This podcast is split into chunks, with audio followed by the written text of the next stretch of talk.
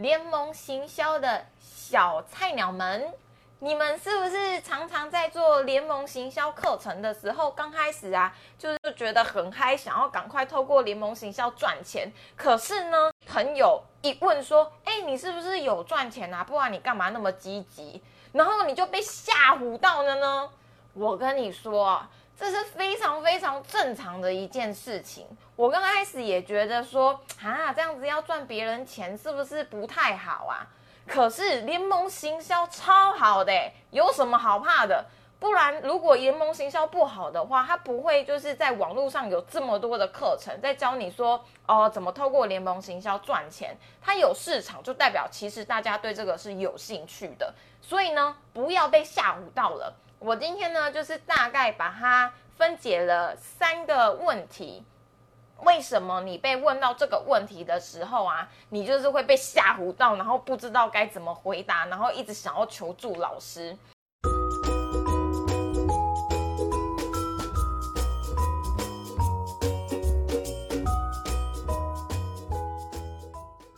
我就是己去回想，就是有时候朋友这样问我的时候，为什么我会被吓唬到？我觉得有一点，其实通常啊会这样问你，就代表他非常非常菜，他是真心诚意的跟你发问。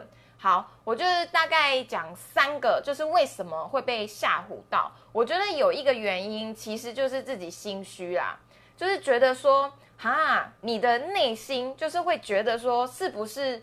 赚别人的钱是一件很不好的事情，可是呢，钱没有什么不好的，就是习不习惯而已。其实我记得我第一次在做那个业务的时候，我是做保险业务，那时候我心魔非常的大，就是因为我一直就是刚出社会，还不习惯商业模式，不觉得赚钱是天经地义的事情，所以那时候我的心魔超大。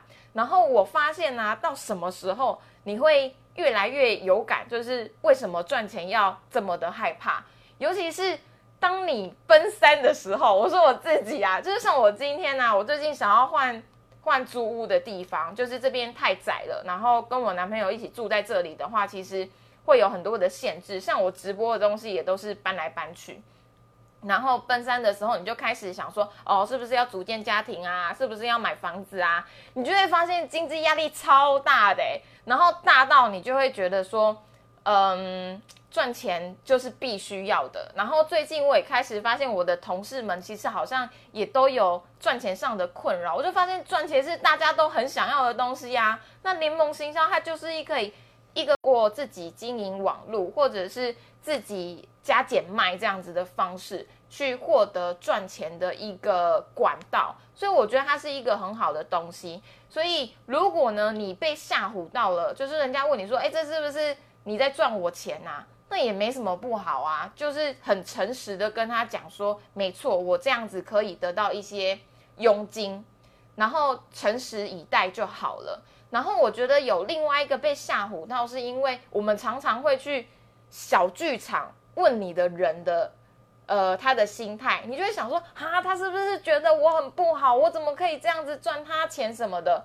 我觉得呢，如果对方你的朋友真的不想让你赚钱的话，你反而应该要检讨自己，耶，就是为什么你做人这么失败，然后你想要就是真诚的推荐他一个好的课程，然后他竟然不想要让你赚钱，因为联盟行销这种东西其实是，就是你的朋友他不管去哪里买。他都是一样的价钱，所以呢，你是他的朋友，他不给你赚，难道他要给别人赚吗？嗯，所以呀，如果你心里是因为有这样子的心魔，然后就感到害怕，然后缩住了，那你可能要检讨一下自己平常的为人是不是有怎样子的状况。然后有另外一个是，我觉得这是卡住大部分联盟行销菜鸟的。呃，一个最大问题就是常常会觉得说，我才刚开始做联盟行销，我还没有成果，我还没有真的从从联盟行销里面赚到钱，我就要去推荐给我的朋友们，是不是在欺骗他们？可是呢，我只能说，嗯，联盟行销它现在会这么行，就代表它是一个可以运行的方式。那你没有赚到钱，只是因为你比较晚开始，不代表别人就不能赚到钱。我跟你们说一个我自己的切身之痛吗？就是我已经开始做一阵子了嘛，然后我有一些伙伴，我发现我的伙伴们竟然卖的比我好哎，然后我最近我最近就是一方面又替他们觉得很开心，然后一方面又觉得啊自己好糟糕哦，身为一个比较早。开始做联盟行销的人，竟然就是卖的比别人还要不好。例子好了，就是其实我是在进来之后，我记得第一个月就开始有联盟行销的一些奖金跟成绩。可是呢，我的呃有一个小伙伴啊，他现在业绩比我好，然后卖的比我好。他可能在第一个月的时候有很多需要自己处理的情绪啊，或者是有一些疑虑。可是呢，后来他竟然才花，就是他是第二个月才开始有成绩，可是他有的成绩竟然比我第一个月的成绩还要好。就是我可能卖了很多套那个小课程，好像卖了四套还是五套吧，我都不及他卖出去的一套。所以我觉得有时候这种东西，它它其实是有一点，嗯，就是运气运气的问题。然后还有你到底花了多少的时间去做执行。然后有一些人，他们可能会觉得说，市面上在卖柠檬行销的人这么多，为什么别人要跟我买呢？其实我不认为这是一个很大的问题啦，因为你就是卖给你的朋友啊，他不跟你买，他对你最熟悉啊，不然他是要跟谁买？